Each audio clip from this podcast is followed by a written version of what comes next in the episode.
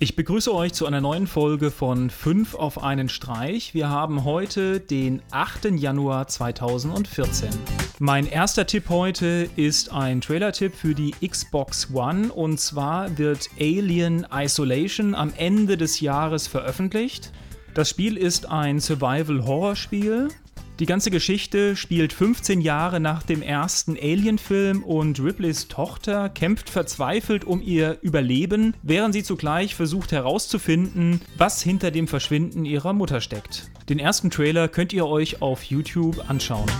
Mein zweiter Tipp bezieht sich auf eine Pressemeldung von Belkin und zwar geht es um die Heimautomatisierung Vimo. Eine programmierbare Steckdose aus dem Vimo-Paket hatten wir in einer Einzelsendung ja schon mal vorgestellt. Jetzt hat Belkin auch angekündigt, dass in dem Paket in der Zukunft auch LED-Lampen mit integriert werden können. Und außerdem wird es einen Vimo Maker geben. Damit haben Bastler die Möglichkeit, eigene Vimo-Geräte in das Gesamtsystem mit zu integrieren. Mein dritter Tipp oder Link bezieht sich auf den Spieleanbieter Valve.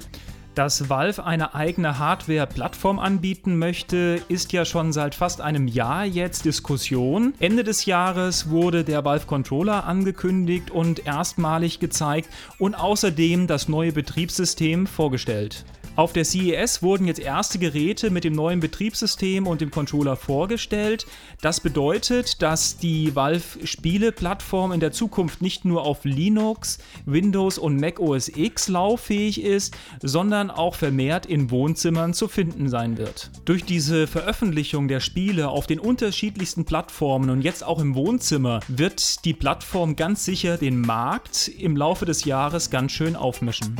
Mein heutiger Hardware-Tipp ist der Amazon Kindle Paperwhite.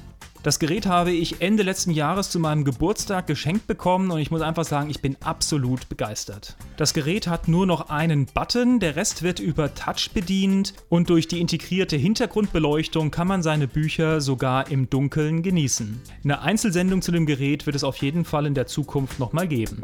Und zu guter Letzt habe ich heute einen Webseitentipp für euch und zwar Online Beta.